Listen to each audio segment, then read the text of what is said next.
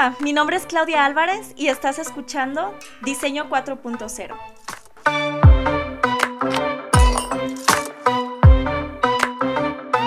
Nuestro invitado de hoy tiene la convicción de que el diseño puede tener un impacto positivo en el desarrollo de la próxima evolución de nuestra sociedad. Sergio Dávila es diseñador industrial, investigador, profesor y coordinador de la licenciatura en diseño industrial de la UAM, fundador y director creativo del estudio de diseño Vivencia Design, el cual se enfoca en proyectos que combinan dinámicas sociales con nuevas tecnologías. Su trabajo ha sido exhibido en el Salone del Móvil en Milano, Museos de Arte en Ámsterdam, en la Bienal de Diseño de Ciudad de México y en Dutch Design Week Eindhoven. Gracias por estar con nosotros, Sergio. Muchas gracias. Gracias a ti también por la invitación, Claudia.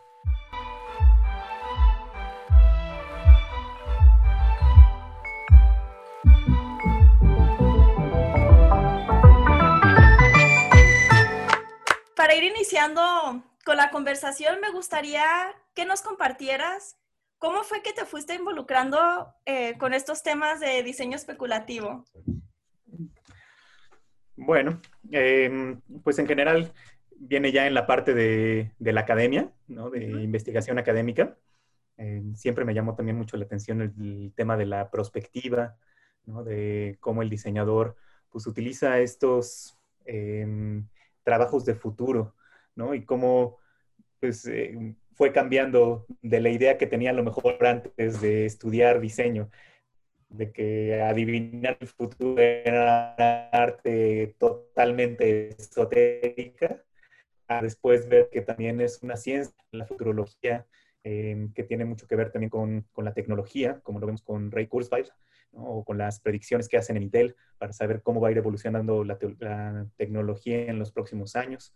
Entonces me empezó, me empezó a interesar mucho, ¿no? Nunca dejé del 100% la parte esotérica, creo que hay una combinación ahí interesante. Ok. Em, pero está padre que, que el diseñador trabaje sobre futuros.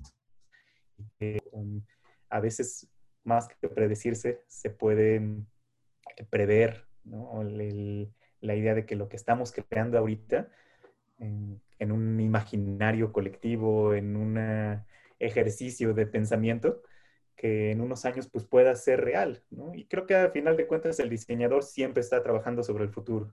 Nunca estamos trabajando con un proyecto que va a ser para el pasado, sino estamos proyectando hacia el futuro, ¿no? viendo hacia adelante, ¿no? Como esa definición de proyectar, como qué es lo que va a devenir. Y en cuanto al diseño especulativo, pues encuentro en él un kinder, ¿no? Todo un, un playground, un lugar en donde podemos jugar con los futuros en donde eh, esta idea de crear el futuro no solo se abstiene a una seriedad de tenemos que predecirlo exactamente tal cual va a pasar, sino se vuelve una herramienta más maleable.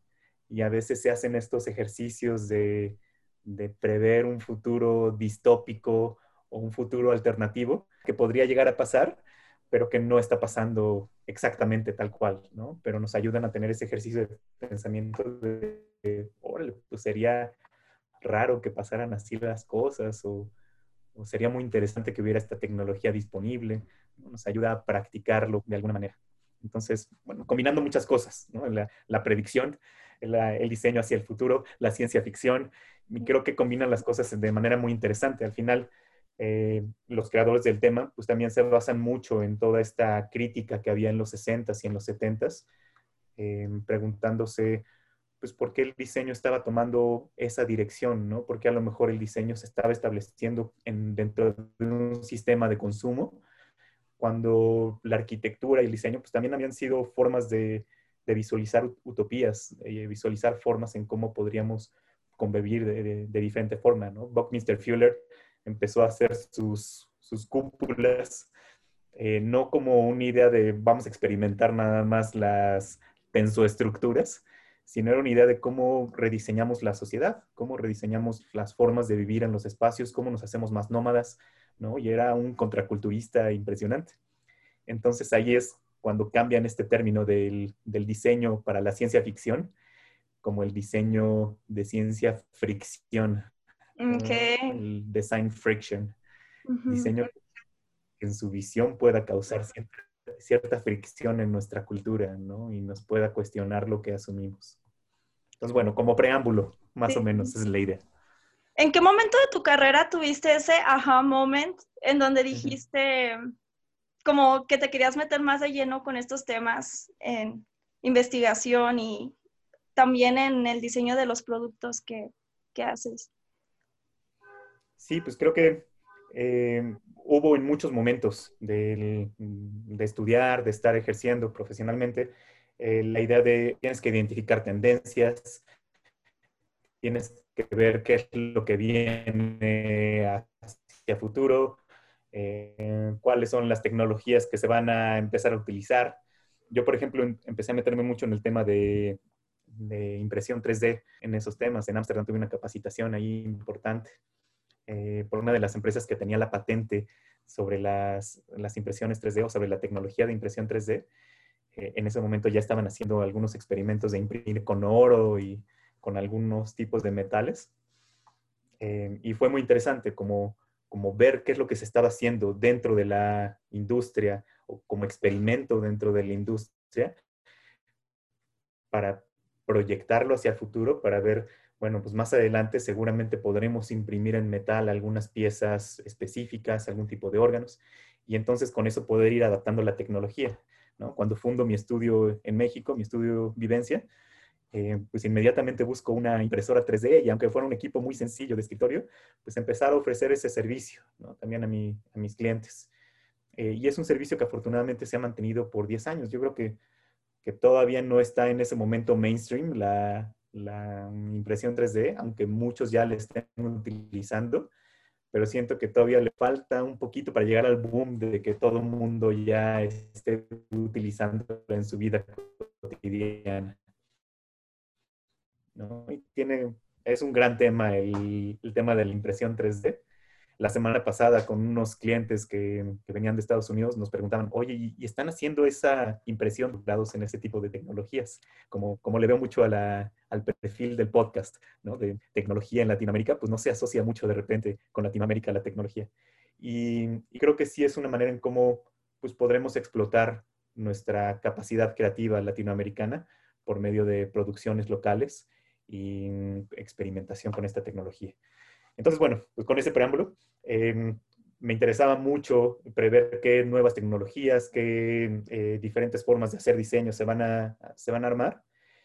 Y hay un momento en que no, no entiendo bien si, si uno es el que está estudiando la tecnología que va a venir o uno es el que también la empuja, ¿no? Estos momentos de push and pull. Entonces, pull cuando estás jalando la tecnología que ves ahí alrededor y otros momentos push en donde dices, esto es lo que yo quiero ofrecerle al mercado, esto es lo que yo le quiero ofrecer a mis clientes y entonces estás ayudando a que la tecnología salga adelante. Em, pues muchos de mis clientes yo les empezaba a ofrecer impresión 3D y entonces ya se involucraban con la impresión 3D o veían la facilidad de hacer nuevos productos con ello y la empezaban a utilizar y involucrar más en sus proyectos. Entonces sí sentía que yo estaba como ayudando a empujar esta tecnología. Y bueno, eso como manera muy práctica, pero a manera un poco más abstracta, pues la idea de estar involucrado en la academia, de que con los alumnos podamos hacer proyectos de diseño y que no fueran proyectos nada más que estuvieran atendiendo pues, una necesidad de mercado o cómo generamos más consumo, sino empezar a crear en los alumnos una visión de ellos, una visión personal, que ellos descubran su propia visión de cómo veían el futuro, ¿no? Cómo quieren que el futuro sea mejor. Y empezamos a hacer estos ejercicios de pensamiento. Por ejemplo, en, uno, en un curso, imaginamos cómo sería la Ciudad de México en el momento en que, tengamos que quitarle todo el asfalto. Entonces, por alguna razón, decidimos que ya no necesitábamos el asfalto en las calles y que íbamos a empezar a quitar el asfalto de todos lados y lo, íbamos a reutilizar las calles, ¿no? Y que el asfalto se iba a utilizar para otras cosas. Y empezamos a generar proyectos alrededor de ello y resultó muy interesante, ¿no? Los alumnos pensaban, bueno, pues cómo van a ser las entregas, ¿no? ¿Cómo vamos a utilizar más los, los drones? o ya no se va a hacer trabajo de que tengas que salir a, la oficina todos los días, o cómo serían los medios de transporte.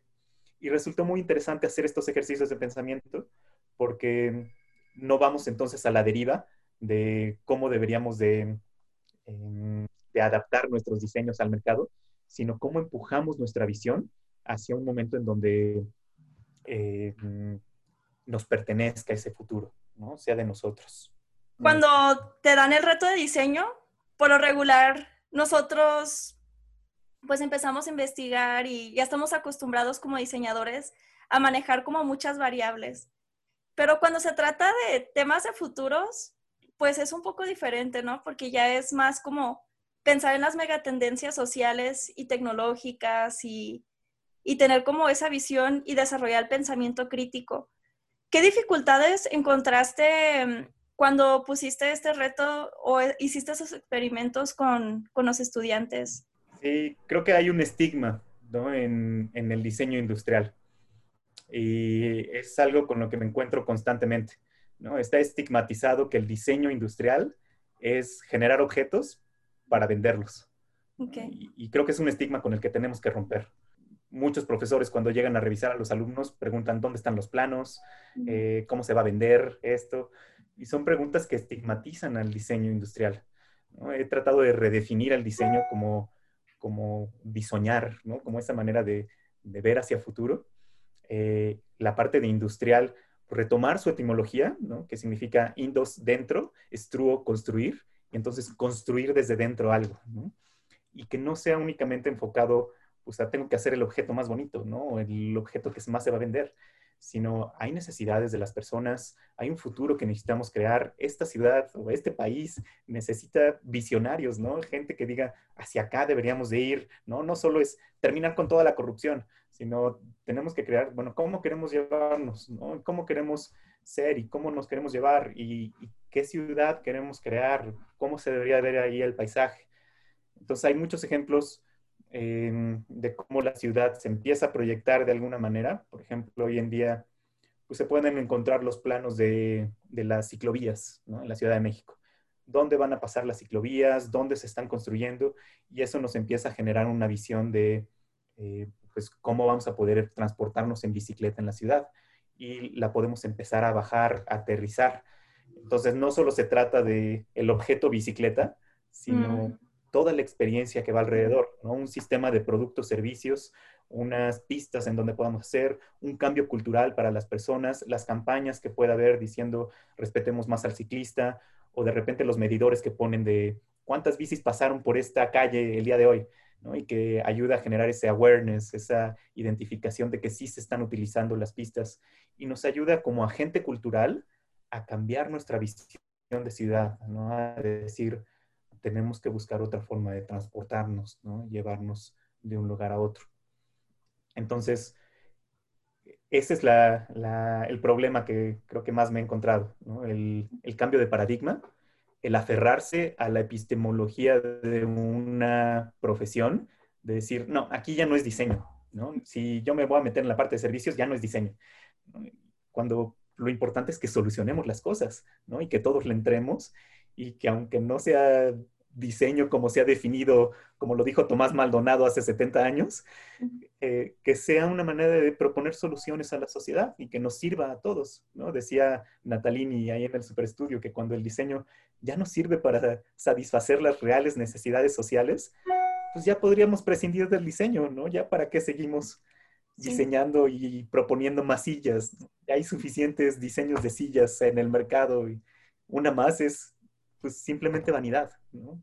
Tenemos que buscar más soluciones para sentarnos, soluciones para el pro común. Dentro de tus papers leí que mencionabas mucho sobre eh, resolver wicked problems. ¿Cómo el diseño especulativo puede solucionar este tipo de problemas que vive la sociedad que son tan complejos? Qué buena pregunta y gracias por preguntármelo esta semana. Ah, esta semana justo estamos llevando estamos llevando en la universidad el taller Global Goals Jam, eh, que es un taller que sucede sincrónicamente con diferentes ciudades del mundo. Em, está propuesto por la Digital Society de Ámsterdam Y la idea es cómo a través de las herramientas de diseño podemos proponer soluciones para la Agenda, la agenda 2030. Entonces, la Agenda 2030 es esta idea de la UNESCO de cuáles serían las 17 metas a cumplir para el 2030, eh, que son los problemas más perversos a los que se enfrenta la humanidad, ¿no? Y los que tenemos que asegurarnos de darle cierta solución, si no, no hay humanidad después del 2030, por lo menos no como la conocemos. Entonces nos surge proponer soluciones para eso.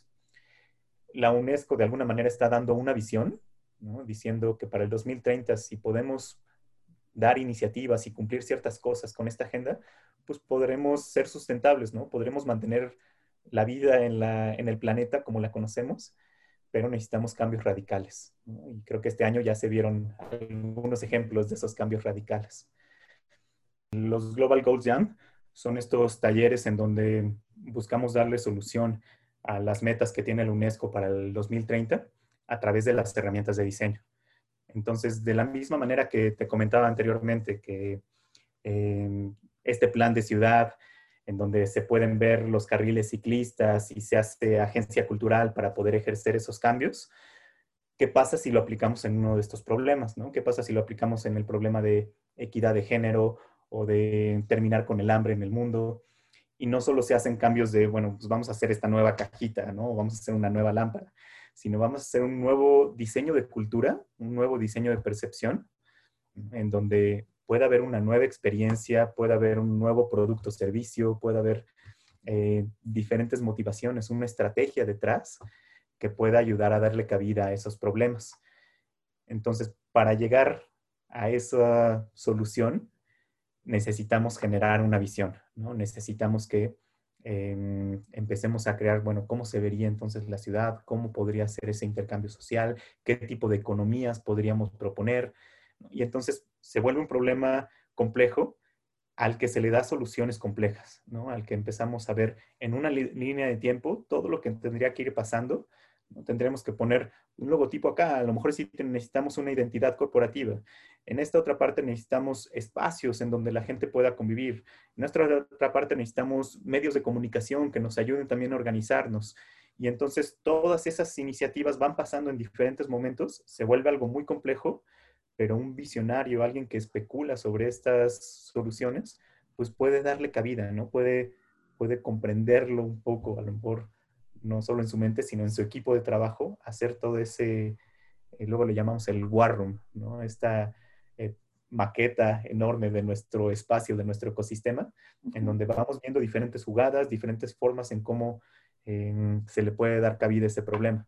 Entonces, es una de las herramientas, por ejemplo, que utilizamos mucho en el diseño estratégico.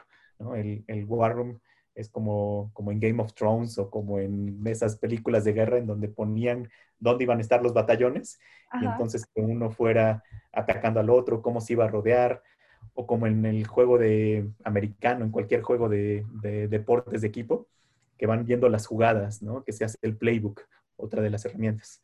Entonces se pueden ir viendo cómo se podría atacar este problema de acuerdo a cómo se presente la situación, ¿no? Obviamente no podemos tener un manual que nos diga cómo resolver tal cual todos los problemas, sino simplemente podemos practicar formas de cómo reaccionar mejor ante cada uno de los problemas. Y teniendo estas especulaciones, una especulación no dice así va a ser, ¿no? No es un adivino que te está diciendo así te va a suceder el futuro, tal cual, sino es, es un posible futuro, ¿no? Es algo que podría llegar a pasar, que está dentro de lo plausible en la taxonomía de futuros y que al momento de considerarlo vamos practicando ciertas soluciones. Dicen que, los tigres sueñan con diferentes formas en cómo cazar a su presa. entonces, eh, cuando están dormidos, así mueven de repente, ¿no? Y, y, que esa es una manera en cómo su cerebro va practicando diferentes formas de atacar a la presa o diferentes formas de eh, esconderse o de sorprenderlo. Entonces se van practicando esas estrategias en un mundo onírico, en un mundo especulativo que va mm, generando o eh, ejercitando ese músculo de, estratégico y que va a dar soluciones en el momento que se necesiten. Entonces, si la presa va moviéndose por este lugar, pues ya sabe que tendrá que hacerlo así, ¿no? Que tendrá que hacerlo porque ya lo practicó en sus sueños. Entonces, que usemos esa capacidad de soñar, de disoñar, para practicar las formas en cómo quisiéramos mejorar nuestra sociedad y darle cabida a esos problemas perversos, problemas complejos. Que de, una, que de alguna manera especular como algunos años hacia el futuro te ayuda a prepararte psicológicamente. Si, si ese escenario futuro es algo distópico, pues te preparas para que cuando llegue, como lo que nos pasó de la pandemia, pues ya no te pega tan fuerte y, y ya tienes, como dices, entrenado varias posibles cosas que puedes aplicar o tecnologías que se pueden ir desarrollando eh, para solucionar esos problemas que, que, están por pasar. No podemos, por ejemplo, diseñar cosas que solo están pasando ahorita con las tecnologías que tenemos ahorita solamente, que el día de mañana, cuando ya tengas por fin ese artefacto o, ese sistema o esa estrategia diseñada, ya va a estar obsoleto porque estabas diseñando solo para el presente y no para el futuro. Y tiene mucho sentido con lo que comentabas al inicio, que, que tenemos que quitarnos de la mente como diseñadores industriales, de somos diseñadores industriales, vamos a diseñar productos, porque así no se van a solucionar problemas tan complejos. Pero también creo que muchos diseñadores, eh, al menos en mi generación de, diseñadores industriales, eh, se dedican al diseño de muebles, diseño de joyería, este, cerámica, porque son las cosas que se venden y necesitamos pagar renta, comer. ¿Cómo, cómo puede algo que soluciona Wicked Problems eh, generar un ingreso para diseñadores que quieren dejar de hacer diseño tradicional y, y ser más innovadores? Es una muy buena pregunta voy a ser un poco desalmado en la, en la respuesta, eh, pero así es como, como lo he visto ¿no? y lo he aprendido. El diseñador que se dedica nada más a la parte final, ¿no? Al, yo le voy a dar acabado al mueble, ¿no? Mm. Yo este, pues voy a hacer nada más el plano, o yo voy a hacer los renders de cómo se va a ver esto. Eh, es un obrero, está hasta abajo en la cadena alimenticia de la empresa. El diseñador que se dedica a generar nuevas estrategias que tiene la visión de cómo va a ser todo este, esta estrategia a través del tiempo, ¿no? En unos 10 años, ¿no? Y estamos viendo cómo se va a atacar esto y empezamos a generar diferentes productos, diferentes servicios, diferentes identidades, diferentes sistemas. Eh, va haciendo toda una estrategia general amplia que no implica que no se pueda ganar dinero de esto, implica que se puede ganar dinero de muchas formas distintas. Entonces, si tú diseñas un mueble y solo vas a vender un mueble, pues solo vas a ganar dinero de hacer un mueble. Si tú vas a generar una estrategia en donde se venda un sistema de muebles para atender eh, una necesidad en una comunidad en específico, en Jalisco, en donde se dedican a producir ese tipo de muebles, y entonces los conectas también en otro país o buscas otra forma de cómo se va a comercializar, o hasta generas una nueva economía para eh, comercializar estos muebles para diferentes o sea, vas teniendo una visión mucho más amplia y no ganas de un solo mueble, ¿no? Ganas de muchos muebles que se puedan llegar a vender, de los diferentes servicios, de los diferentes canales, de que tu proyecto se hable en diferentes revistas. Entonces va volviendo mucho más amplio y tienes mucho más área en donde poder ejercer tu profesión, en donde poder tener ingresos, en donde poder afectar positivamente a la sociedad que solo en el último link de la cadena alimenticia de una empresa que te contrató para únicamente hacer renders. Entonces, necesitamos, por sobrevivencia también, tener una visión más amplia y que los alumnos que van saliendo de las escuelas de diseño no salgan a pedir trabajo. ¿no? Eso es como un reto muy importante. Ya no queremos educar a los alumnos para que salgan a pedir trabajo. Queremos educar a los alumnos para que salgan a generar empleos y eso es lo que necesita más nuestro país, profesionistas que generen empleos. Entonces sí, va, a seguir habiendo diseñadores eh, que diseñan muebles, ¿no? Que quieran generar una estética particular y, se les debe de respetar, ¿no? También el diseño, pues ha sido eso durante muchos años y creo que se puede seguir siendo y se podrá seguir, seguir siendo de esa manera, ¿no? Un diseñador a lo mejor más artístico, más eh, artesanal o que busque em, meterse mucho en una técnica, ¿no? En específico, creo que también es bastante válido. A lo que quiero llegar es que debemos de expandir esta definición del diseño para darle cabida a otros problemas, a otras formas de ejercer el diseño. Y en México tenemos grandes ejemplos de eso, ¿no? Está desde lo que era Insitum, que ahora ya lo compró Accenture, pero que es esta empresa que desde el diseño se dedican a buscar eh, o a ofrecer servicios de consultoría para la innovación en las empresas.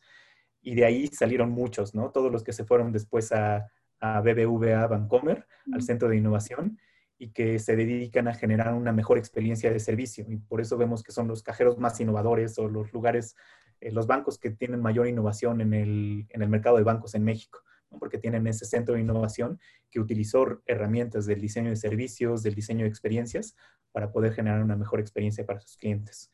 Y pequeños despachos, desde el centro de innovación de, Pepsi, que era un despacho antes, el, mis amigos de TRE Studio, y que bueno, después de, de ver las ventajas competitivas que les daba el colaborar con ese estudio, pues los, los compró eh, Pepsi y los eh, adquirió in-house, ¿no? Entonces ahora se dedican únicamente para los proyectos de PepsiCo.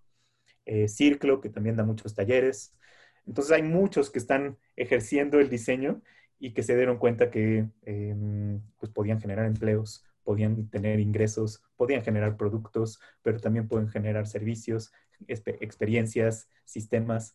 O sea, es, es como si en nuestro catálogo del quehacer del diseño hubiera habido nada más objetos antes y ahora es una lista enorme, ¿no? Ahora es un, menú completo que ya no nada más tiene que ser eso y el diseño solo puede ganar dinero si genera un objeto bonito. ¿No? Ahora el diseñador puede ganar dinero si hace una gran experiencia, si hace un, un producto, un sistema producto-servicio, si se dedica a la consultoría sobre sustentabilidad, si hace investigación académica, o sea que hay muchos niveles ya que el diseñador puede ejercer y que nos ayuda también a no ahogarnos en no soy Philip Stark, ¿no? Y no puedo ser el más reconocido de mi país o solo es esa ruta, ¿no? Creo que ya podemos renunciar a querer ser rockstars y podemos ejercer el diseño de formas relevantes para nuestra humanidad, respetando a los rockstars que hay por ahí y respetando a los que quieren ese camino de rockstar, se vale. Em, pero creo que hay muchas más formas que le pueden acomodar también a diferentes personalidades de diseñador. ¿Qué consejo le podrías dar a aquellos diseñadores que quieren pasar de diseñar un objeto bonito a algo más profundo como sistemas, servicios, em, solucionar esos wicked problems, entrar en temas de diseño especulativo? Decía por ahí Roberto Bolaño, uno de mis autores favoritos, eh, lanzarse a los caminos, ¿no? No hay otra forma. Láncense a los caminos, hay muchísimos talleres pasando eh, por todos lados. Hoy en día pues hay muchos talleres, muchas cosas en línea, eh, del mismo Global Goals que tenemos. Em, y hay muchas instancias que lo están haciendo, no solo dentro de la academia, sino instancias periféricas en, los límites, en los bordes, o la autogestión, ¿no? Grupos que se están em, autogestionando, los grupos autopoéticos, que buscan generar sus propias soluciones, ¿no? He visto en la Ciudad de México hoy en día muchos grupos de mujeres que están reuniéndose desde, desde lo más espiritual, los círculos de mujeres, hasta grupos de, eh, de mujeres que están ejerciendo graffiti o formas de protesta de una manera organizada, de una manera estratégica y que están generando soluciones muy interesantes al problema de género en la ciudad. Entonces, em, puede ser en diferentes vertientes, ¿no? En tomar estos cursos, en ir a algunas instituciones, em, puede ser algo como el Media Lab de la Ciudad de México, puede ser algunos de los cientos de museos que tenemos en, en nuestro país, que es uno de los países con más museos y que organizan muchos talleres, muchas cosas, los museos. Em, o puede ser generar tu propio grupo y hacer como si fuera tu círculo de lectura, un círculo de investigación, ¿no? En donde podamos ver de qué manera em, ejercer las nuevas formas del diseño. Ahora, no creo que estas nuevas formas del diseño estén terminadas, siempre va a haber nuevas formas. Entonces, también como, como cuando se funda la Bauhaus y uno de los primeros profesores ahí de los troncos comunes el inventor del tronco común, Johannes Itten, le decía a los alumnos, para que nosotros dibujemos los colores y veamos cómo se mezclan los colores, necesitan primero descubrir sus colores internos. Entonces los subía al techo de la Bauhaus en Weimar y los ponía a meditar, ¿no? Hasta que encontraran el color interno y después se ponían a hacer el círculo cromático. De Johannes Itten es el famoso círculo cromático que todos los diseñadores tenemos que ponernos a dibujar en los primeros semestres. Y, este, y podían ejercerlo de una mejor manera si ya lo habían internalizado primero, ¿no? Si, si ya había aparecido el color morado desde dentro de ellos, el color azul. Entonces, lo utilizo como una analogía, ¿no? Es descubrir tus colores internos, descubrir qué es lo que más te apasiona el diseño, por dónde te emociona y ser auténtico y verdadero con ello, ¿no? Si te emociona la fama y la fortuna, pues adelante, ¿no? Hay camino para ser diseñador rockstar y ya han demostrado varios diseñadores en nuestro país que sí se puede, ¿no? Y sí lo pueden lograr. Em, pero si lo que te apasiona es generar soluciones para la humanidad y dentro de estas soluciones que nos ruega la UNESCO que nos pongamos todos a considerar, hay mucho espacio para hacerlo, ¿no? Y, no solo hacerlo como altruismo, sino hacerlo como negocio, hacerlo como forma de mantener, mantenerme a mí mismo, como sustento mi economía y, y mi vida, y que es mucho más recompensante hacer algo que eh, beneficia también a las demás personas, ¿no? Te da mucho mayor satisfacción. Entonces, bueno, creo que son muchos consejos, pero... Todos son muy buenos. Una gama. Sí, muchas gracias. Creo que, eh, no sé si has escuchado de Simon Sinek, de The Golden Circle. Él habla sobre mm, que los grandes líderes inspiran eh, primero iniciando con el por qué, el por qué hacen algo. Por eso, por ejemplo, Apple llegó a ser una marca que que ganó mucha popularidad y llegó a ser una marca por usar ese término rockstar, porque tenía muy claro su porqué. Y su discurso no decía, te vendo un celular que es así y así, que tiene estas propiedades. No. Empezaba con por qué, eh, qué era su filosofía o en qué creía. Después, qué es lo que venden. Y al final, cómo lo hacen. Eh, bueno, más o menos eh, así va el orden pero lo más importante es el por qué. Quizá quienes llegaron a ser rockstars, por ejemplo, Philip Stark, que es el ejemplo más conocido dentro del gremio de los diseñadores, a lo mejor él tenía muy claro su porqué y por eso llegó a ser un rockstar.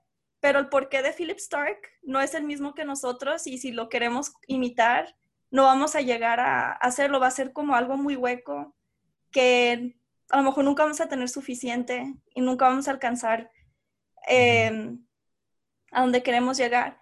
Entonces, eh, creo que siguiendo nuestro porqué, conociendo nuestros colores internos, eh, podríamos ser rockstars en nuestro propio ámbito, a lo mejor haciendo emprendimiento social como diseñadores. Sí, y, y, estoy muy de acuerdo contigo, ¿no? Creo que cualquiera de estos diseñadores que hemos mencionado o estos ejemplos que, de los que hablamos tienen una visión muy clara, ¿no? Tienen su porqué muy claro. Entonces, lo damos mucho por hecho, pero Steve Jobs tenía la visión de que todos los dispositivos estuvieran conectados a Internet todo el tiempo. Y por eso la I detrás de sus dispositivos, ¿no? Que fueran un dispositivo conectado a Internet, ¿no? Y las primeras iMac, en todo ese sentido. Y era en una época en donde pues, no era tan fácil, ¿no? Y no se veía que el Internet fuera a ser esta herramienta que tenemos hoy en día. Pero esa visión ayudó a generar la realidad con la que contamos hoy en día. Eh, igual Philip Stark a lo mejor no tenía una visión tan de cómo quería él ver el futuro, pero sí tenía una visión de cómo quería criticar el presente. Mm. Y entonces mucho de su diseño es crítica social. Y eso pues también se ve muy claro ¿no? en, su, en su propuesta. Em, sí, como, como tener claro el por qué, como las empresas también tienen muy claro al inicio eh, de, su, de, su, propuesta, la misión, visión, estrategia, ¿no? Tener tu visión muy clara em, y tus valores, ¿no? ¿Cuáles son las cosas que yo realmente valoro? y poder tenerlo muy claro, ¿no? Creo que, si, bueno, más o menos para cerrar un poco la conversación, este sería mi, mi, último punto relevante y, y, a donde yo he llevado toda esta idea de la especulación. ¿no? solo hacer la especulación por un ejercicio de, pensamiento, ¿no? De, ay, pues estaría chistoso que pensar, pues, cómo se hubiera sido el mundo si los nazis ganaran, ¿no? ¿Cómo hubiera pasado? No sé.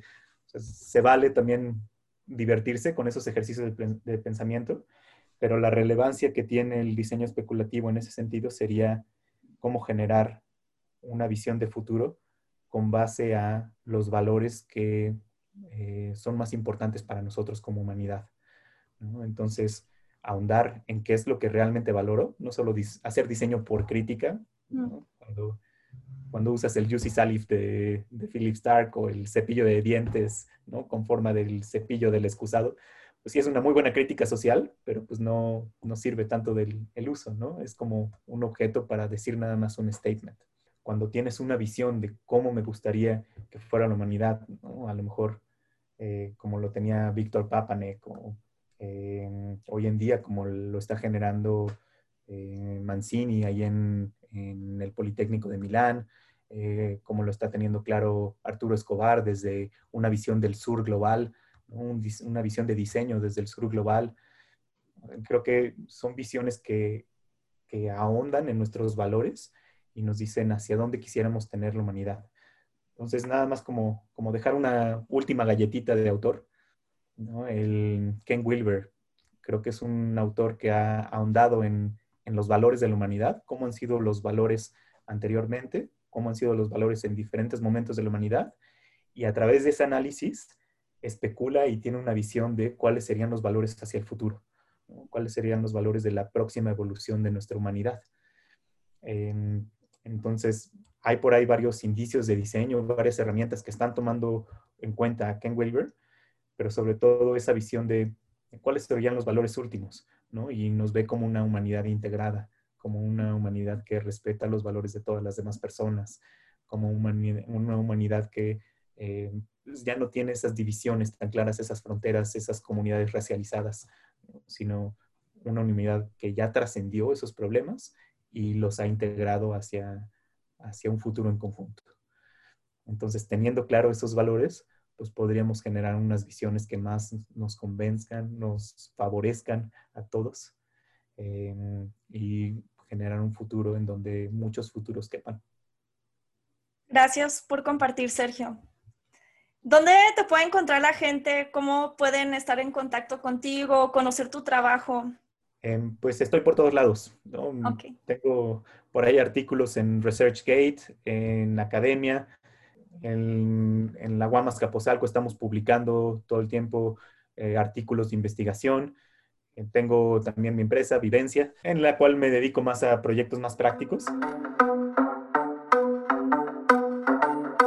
Siempre eh, deseoso de seguir hablando del diseño y seguir conjuntando visiones no se trata de la visión de una sola persona, sino se trata de visiones en conjunto, visiones comunes que podamos construir. Entonces te agradezco la invitación y te agradezco la oportunidad de hacer visiones comunes de hacia dónde llevar el diseño y nuestros esfuerzos de diseñador.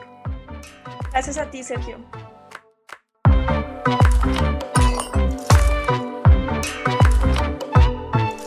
Agradezco muchísimo el tiempo que te has tomado para escuchar este episodio.